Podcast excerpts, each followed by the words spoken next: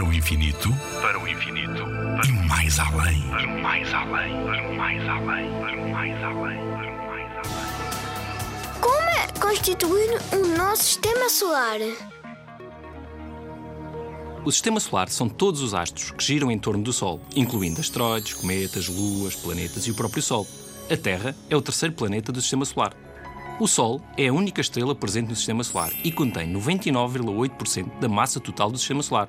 Para teres uma ideia do seu tamanho, imagina o seguinte: compras 1 kg, que são 1000 gramas, de plasticina, para fazeres o sistema solar. 998 gramas são para o Sol. As outras 2 gramas que sobram são para fazeres todos os outros astros do sistema solar. Os planetas do sistema solar são oito. Quatro planetas feitos sobretudo de rocha, os planetas rochosos, que são Mercúrio, Vênus, Terra e Marte.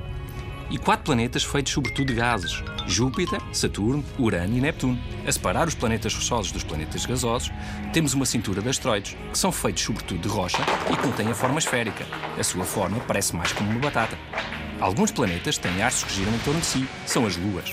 Plutão, que até há pouco tempo era um planeta, passou a chamar-se planeta anão, por ser mais pequeno que os outros e não ser dominante na sua órbita. Para além dele, existem outros, como o Ceres, o Eris, o Makemake e o Almeia. No sistema solar existem ainda os cometas, que são, na sua maioria, feitos de gelo. Quando se aproximam do Sol, começam a libertar gases que formam as suas fantásticas caudas. Nuno Milagaya, do Parque de Astronomia de Constância. Na Rádio ZigZag, há ciência viva, porque a ciência é para todos.